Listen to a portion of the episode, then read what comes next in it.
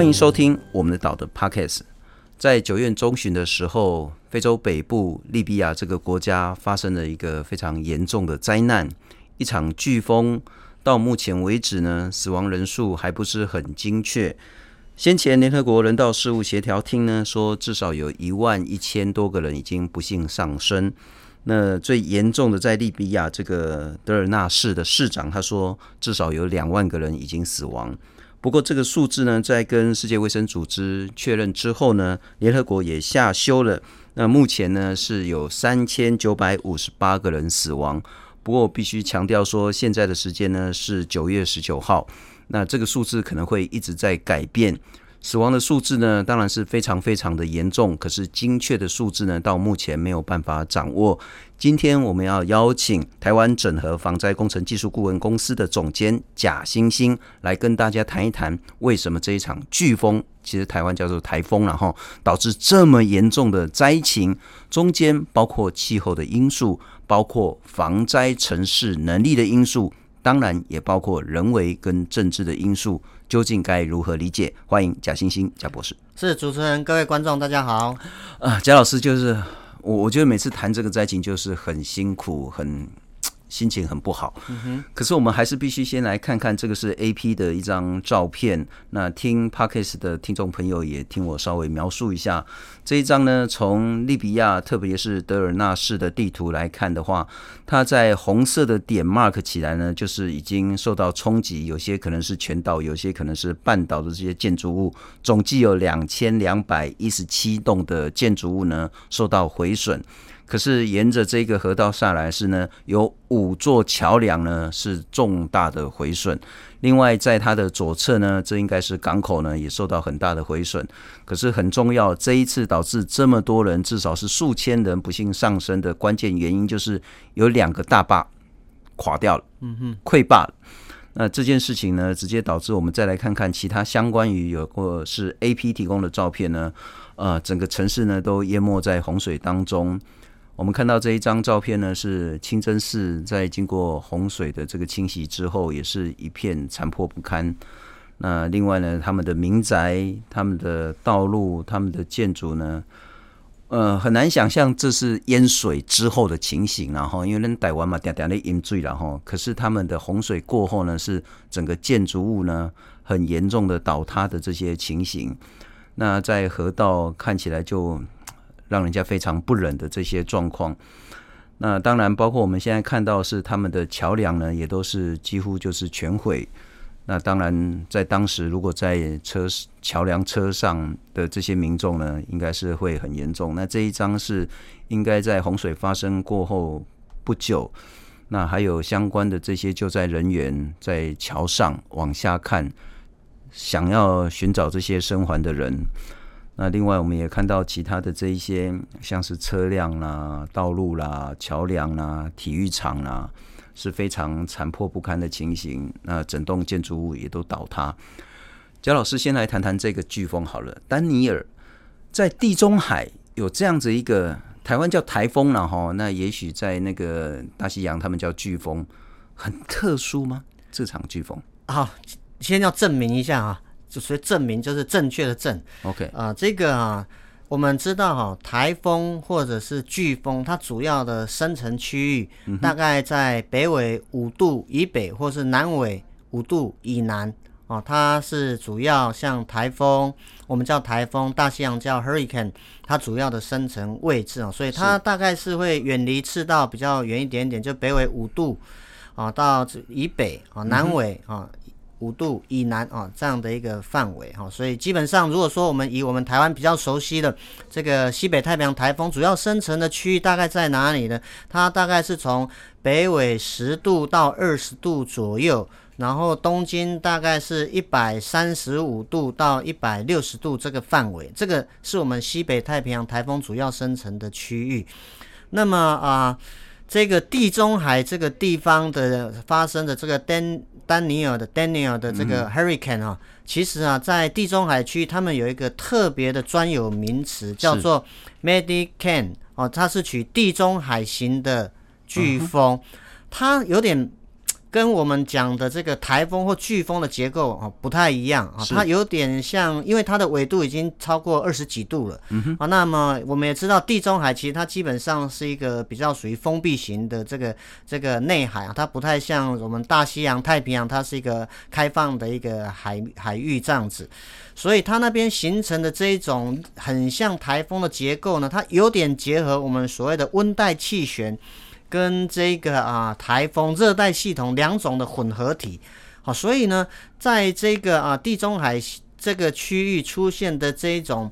啊很像台风结构的这种飓风啊，是。他们就给它一个名字叫做 Medicaid 啊，地中海型的飓风。这个地中海型飓风它每个月大概的生成数有点像我们台风的每月生成数，其实我们可以看到每年的九月。啊，到隔年的大概啊三四月左右了哈，当然最多的就是九月到一月啊，隔一年的一月，类似是他们 Medicaid 的这个季节 season。那我们台湾台风期是七到十月，每一年的七到十月。哦、嗯，所以我这个背景先让大家稍微了解一下哈。其实他们有在做一些研究哈，就是说这个 Medicare 它主要的生成位置啊，其实我们先看啊。左边这张图哦可以看到主上面是生成位置，大部分是比较什么偏西啊，偏呃偏西边这边啊。那中间这一块比较少，中间大概是像意大利啊、西西里岛那一块相对比较少，在更东边哈、啊，更东边这里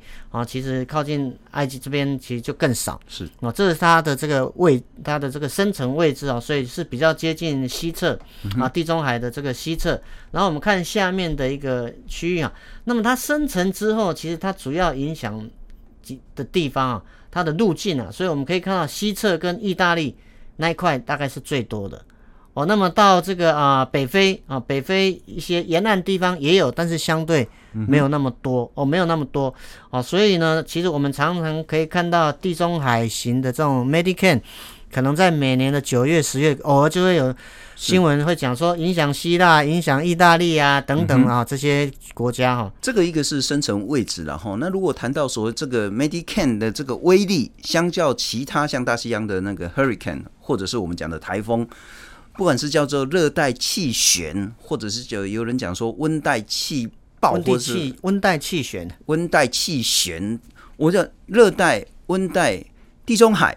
它在所谓的这个呃气旋的这个压力，或者是它的那个侵袭的损害程度，会有很大的差别吗？好，呃，在地中海这个地方，我们刚才提到，其实它不太像台风或飓风那么大，那么强。Uh. 但是呢，一般来讲的话，它可能接近的等级哦，有点像我们说的热带性低气压，差不多那个等级到，有可能有时候会接近属于轻度台风的等级哦。这个是啊，第一个。那它本身的这个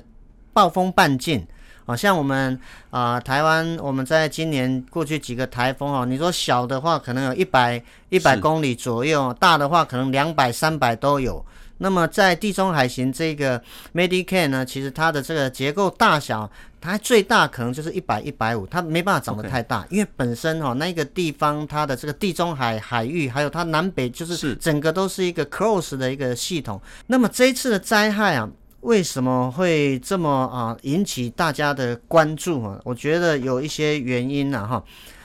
Medicaid 本身其实并不罕，并不算是罕见。OK，那么我们如果过去我稍微查了一下，像二零二零年的啊，其实也对这个希腊也曾经造成比较严重的这些啊 Medicaid，嗯，O、啊、开头有点忘记它的名字。那另外一个像二零二一年对这个意大利西西里岛附近造成的这个啊呃严重的这个灾害的。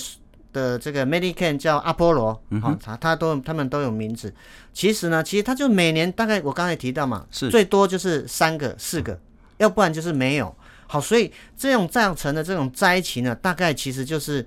很类似一个小型轻度台风的影响。了解。那如果我们来看这个地图了哈，这个是地中海，那就像刚刚贾老师所说的，它是比较一个属于封闭型的。可是在这里一样会有类似我们所谓的轻度台风或是热带低压的这样子一个规模。如果是这样的话，理论上它在这个地方侵袭的时候，那个伤害应该不至于说大到那个程度。可是如果我们看这一次的雨量，似乎在二十四小时的雨量，它可能平均下来是两百到四百毫米，这个雨也是很可怕的雨，为什么？好。这个当然就是跟气候的特性有关。如果我们刚好啊，可以看到这个啊地图，利比亚北非那一带啊，啊，它的这个整个这个年雨量其实相对是不多的。OK，哦，那当然我们说地中海型的气候，其实它基本上相对是比较干燥的。嗯哼。所以像地中海周边的一些国家，它的这个平均的年雨量，其实如果跟我们台湾比起来，真的是少了非常非常多了。然后我想这个是他们气候背景的不同。所以，在一个像利比亚，它平均年雨量相对可能不到一百公里左右的这个降雨啊，那么一个一个像这种 Medicane 造成的超过几乎下了它一整年的雨量的雨，一天就把一年的雨下完。对，所以这种的这种啊降雨量对他们来讲，其实。就是非常的大，所以我们在看这种东西，不能说啊才下两百哦，台湾随便一个台风没雨就这个，我们说台风二十四小时的降雨没有超过一千两千，那不会破纪录的。是，是，对，所以我们不能用我们这边的观点，因为气候的特性不太一样。嗯哼。那么当然这一次啊，后来去看造成的主要的灾害，其实刚才啊、呃、这个啊信聪你刚才也有提到嘛，就是说。后来它整个这个水坝是水坝有因为降雨太多，它溃堤了，嗯哼，哦，所以其实这个真的是雪上加霜啊！原来这样的雨量已经对他们来讲已经非常多了，可是又加上整个水坝的溃坝，是，所以这样的一个冲击影响更大，而且水坝溃坝下来，它整个造成这个河它的这个河流的这个水流速啊，其实会非常的大，所以它的破坏力相对就会更大。所以我们刚才看到很多的桥梁建筑物为什么都最后是那种。垮，整个都垮掉那种的场景呢，其实这个是可能是我们很难以想象的啊。所以我觉得他这个第一个就是说，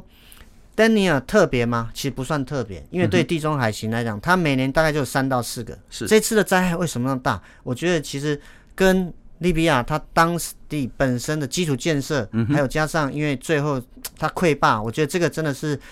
呃让他们的最后一根稻草了，让整个这个。变成哈灾害的状况，其实越来越严重的一一个很重要的。不过等一下我们再请教一下贾老师，有关于这种气候的改变导致于复合性的灾难，那个其实是倍增的这种伤害。可是贾老师你也提到了说，我们可来谈一谈这一次这个丹尼尔，也许叫 Medicane，也许叫 Hurricane。那焦老师可不可以从这个动画来谈一谈这个丹尼尔为什么会有这样生成的方式、路径跟伤害，好不好？好，那我们从这个观众可能从这个动画可以稍微看到啊，它刚开始其实是在这个呃希腊那附近呢，其实有一点类似一个温带气旋的一个结构，慢慢它到了这个海上哈，海上呢其实它就慢慢有一些旋转的一个情形出现，最后其实我们可以看到它影响了这个利比亚啊，利比亚这边哈，那么再加上呢，它最后的这个雨量造成它的啊整个水库的。溃坝，还有其实另外是啊，之前的报道有提到，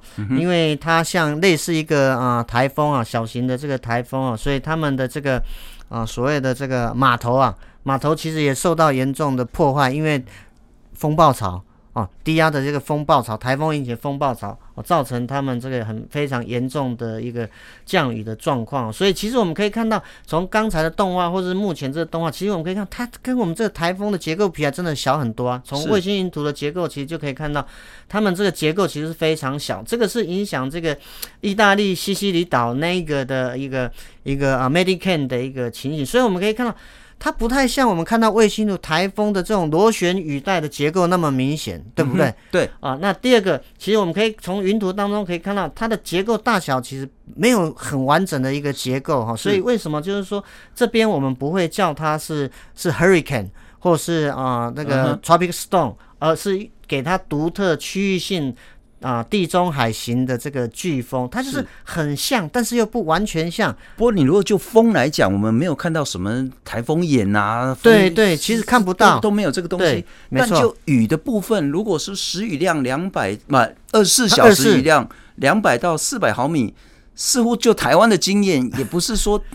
真的很可怕，是是没有错。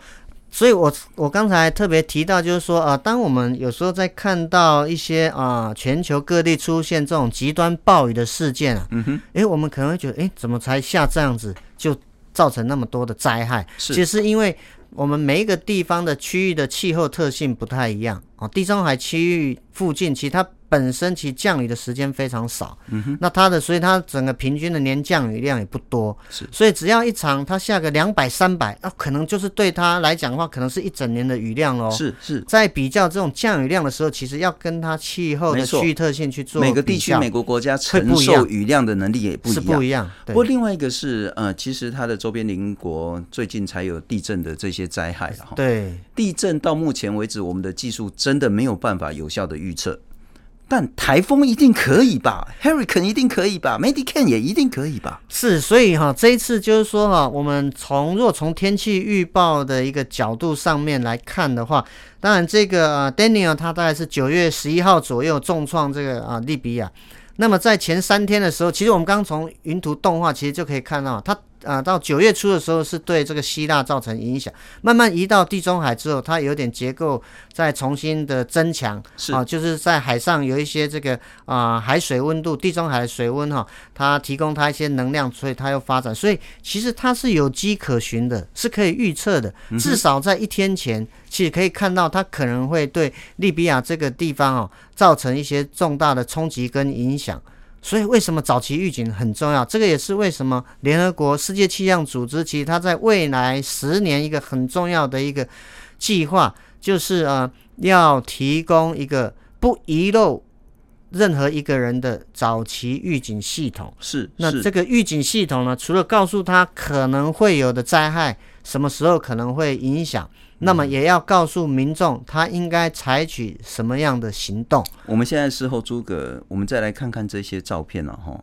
假设在九月十号、九月九号、九月八号的时候，利比亚的政府他就可以很清楚的告诉，包括德尔纳市、包括其他地区的民众说，接下来会降下一天，可能是两百，可能是三百，可能是四百毫米的雨量。嗯，请中下游的民众加强戒备。然后呢，该疏散的就全面疏散，然后包括你的水坝，包括你的其他的防洪设施。他说：“水坝怎么弄？你那个四五十年都没有好好维修，但至少可以先泄洪吧？”是，所以，所以就是说哈，我们透过这种早期预警的资讯哈，可以让他们在水库的操作上面呢，其实它可以事先。就可以先来做一些这个啊泄洪的动作，而且它一次可以不要泄那泄那么多量，是。啊，就是说随着这个预报时间，它慢慢哎更确定的时候，它的这个啊泄洪量可以才慢慢放大，是。啊，那不要说这个雨已经下到这个下中下游地方已经都淹水，然后你水库的这个上游的降又一直下下来，哇，这这时候糟糕了。所以这个就是变成溃坝的一个风险。为什么最后啊，整个利比亚这次的灾害那么大？它溃坝的这个风险呢、啊，其实真的是让利比亚啊，是应该是压倒骆驼的这个最后一根稻草。是是是，不过其实这件事讲起来会更加让人家伤心悲哀，是说因为极端气候的改变，像这种对当地来讲可能是极端雨量的下来，对于那种比较中低落后国家。它承受灾害的能力会非常非常脆弱。譬如说，同样的雨，如果下在我们南部，当然在前一阵子嘉义也有人不幸的去世了哈。可是相较起这样的死亡数量，我们的抗灾能力是比较好一点的。第三世界或者是落后的国家，对于面对这种极端气候，他们的处境是什么？好，确实啊，这个从联合国很多的这个灾害的一个报告来讲的话，其实可以看到哈。这种比较低度开发的国家，相对它本身的基础建设其实是更脆弱，是。所以面对不管是台风或飓风，面对这种极端的暴雨、高温、干旱、热浪，他们这个啊能够承受的能力相对其实是非常非常的脆弱。嗯。所以为什么现在要特别哈、啊、从这种早期预警，这是第一步。那第二步，当然它本身的这个啊基础建设还要适当的提升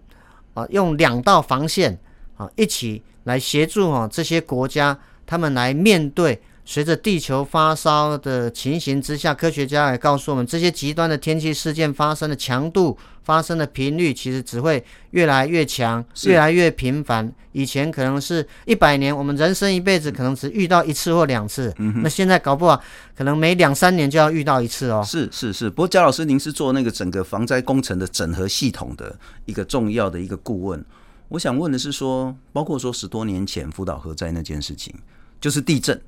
没有人料到说地震之后的海啸会这么严重。那海啸严重，可能之前也大概有一些想法或经验，可是也没有料到说海啸之后带来的是整个核电厂。那因为氢爆导致于严重的辐射外泄，十多年之后我们现在还无法解决。这一次在利比亚呢，下雨，我觉得他们自己应该也有所谓的气象的预警系统，只是没有发挥功效。可是没想到下雨。会导致两个大坝溃坝，再导致整个中下游，目前为止应该是至少好几千个人不幸去世。这种因为所谓的气候改变，它可能是单一的事件，可是它诱发了一个叫做什么 trigger，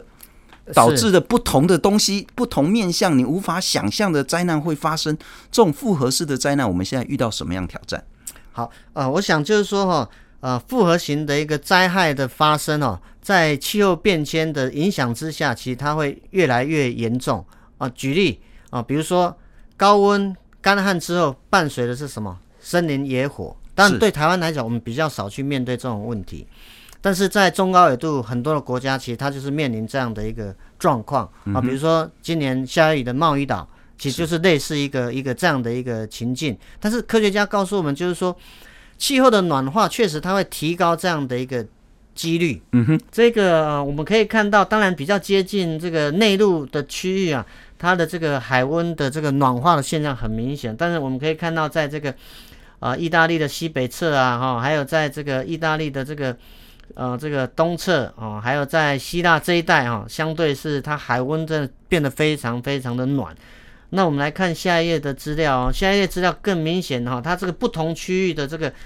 的这个海水温度哦，随时间的变化，从大概一九九四年一直到二零二零年哈，那我们就看黑色线哦，黑色线就是整个地中海区，你可以看到它的这地中海的这个海温呢，平均海温其实大概在二零一二年之后，其实海温上升的非常的显著啊，嗯哼，哦，所以暖化会不会？对 Medicane 形成的强度会增强，确实是有的哈。我们来看下一页的资料，这个上面这张图，他们就是去计算这一九五一年到两千年左右，那么蓝色小点点呢，就是这个 Medicane，那么红色是它的强度有可能会在变强的一些状况。啊，所以我们可以看到，主要影响的区域确实就是在意大利的东西，意大利的东西侧这一块啊，西区这边是会比较明显、比较多的嘛哈。那我们来看下一页哦。那么在暖化之下，二零到二零五零年呢，基本上区域的分布哈没有太大的变化，在西区、东西区会还是比较，但是我们可以看到红色的点点变多了。所以呢，因为这种啊地中海的海水温度上升，它也会让这个 Medicane 的强度有在增强的一个趋势。面对复合型的一个灾害的时候，基础的一个建设其实是非常的重要。啊，比如说像我们啊有一些以台湾来为例啦，我们啊之前南方大桥发生这个不幸之后。大家开始重视道路的桥梁的安全检测要落实啊，那么在道路的一些基础设施啊，要做怎么样的一个加强啊？另外，当然啊，我们在一些啊公路公路体系或者说铁路体系，其实发生一些比较严重的事故啊，有一些是跟天灾比较有关系的，所以这方面从整个监测、基础工程还有气象预警三个要结合在一起，缺一不可。其实我们从这次利比亚的事件，其实可以看到，三这个刚好三缺一，三个缺一个都不行啊！你要早期预警啊，你基础工程要做好啊，你的基础工程的这个监督要做好。那当然，另外就是软调试，软调试就是很多的疏散撤离计划，很多的事前的演练安排等等啊，这些都要做好。那台湾我们过去几年百年大旱之后，马上面对今年。啊、呃，本来刚开始一个旱象，旱象来之后，其实我们的这个卡努台风后来引进比较明显西南风，造成这个南投这个青金南投这边庐山的一些啊一些灾情，这突然哎雨又变那么多，其实、啊、这两个礼拜南部都做大水呢。是，是，所以就是说，这种我们一定要事先要先做好一些这个啊准备的一个工作。那其实我觉得台湾，我们台湾整个防灾的这个从灾前、灾中、灾后，其实是非常完善。其实我们从那个。九一地震之后，其实我们整个防灾体系其实是建构的非常的好。不过我们现在担心就是松懈了哈，就是说其实还是要上紧发条了。因为其实过去三年大家就说龙伯红台来啊。嗯啊，今年当然就是呃，最后当然是那个海葵台风真的登陆，终结我们一千四百多天没有台风登陆嘛，所以所以变成就是说，不要因为哎这几年没有台风来就松懈，嗯、所以只能平常到台风季来临之前的这个防灾的准备应变准备啊，这个演练不是演给长官看，不是演给人家看，演练是要什么反复重复做，因为面对这种突发的灾害的时候。